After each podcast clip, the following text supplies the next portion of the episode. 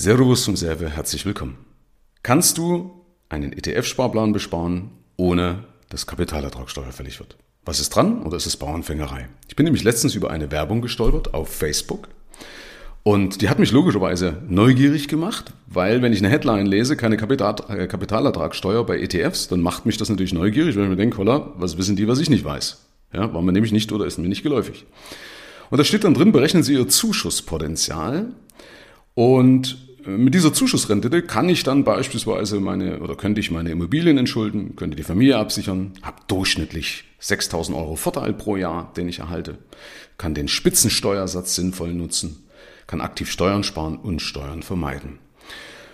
Und dann habe ich mir wirklich gedacht, ich wollte mich dann schon anmelden, habe gedacht, was wissen die eben, was ich nicht weiß? Also es kann ja nicht sein, ich bin jetzt hier Finanzexperte, langjähriger Finanzexperte und mir ist es nicht vertraut, dass man ETF ohne Kapitalertragssteuer nutzen kann. Also habe ich mir mal den Anbieter angeschaut. Ich gebe zu, ich wollte mich schon erst anmelden. Ne? Also da merkst du schon auch, da wirst du ganz schnell getriggert und denkst du, also das muss ich wissen. dann habe ich aber erstmal, bevor ich mich angemeldet habe, also bevor ich denen meine Daten gegeben habe, habe ich gedacht, okay, ich google mal, wer denn dahinter steckt. Und dann steht im Impressum ein Versicherungsmakler. Dann kam als nächstes das Fragezeichen bei mir, dass ich dachte, was weiß denn ein Versicherungsmakler mehr als ich als Finanzexperte, zumal ja ein Versicherungsmakler mit Kapitalanlagen so wie ich gar nichts zu tun hat. Ja, die haben ja gar nicht die Lizenz dafür, das beispielsweise beraten zu dürfen oder in der Regel nicht die Lizenz dafür. Also 99 von 100 haben die nicht.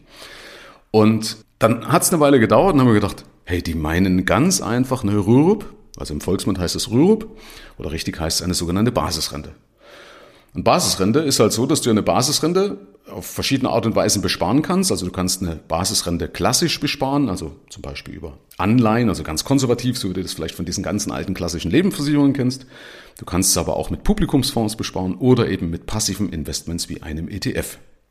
Und dann entsteht natürlich innerhalb, innerhalb so einer Rürup keine Kapitalertragssteuer. Aber dafür habe ich ja am Ende dann die Besteuerung und ich habe nicht die Verfügung, über das Kapital. Also ich habe nicht diese Flexibilität über das Kapital, ich habe höhere Abschlusskosten, weil ich kann halt an das Kapital zum Beispiel auch erst ab 62 ran und das auch nur als Rente. Also ist es ja definitiv Äpfel mit Birnen vergleichen, äh, verglichen. Und es ist auch nur bedingt vererbbar, weil du ähm, das Kapital ja nur vererben kannst an deine Kinder, solange sie kindergeldberechtigt sind, oder an deinen Ehepartner oder eingetragene Lebenspartnerschaften.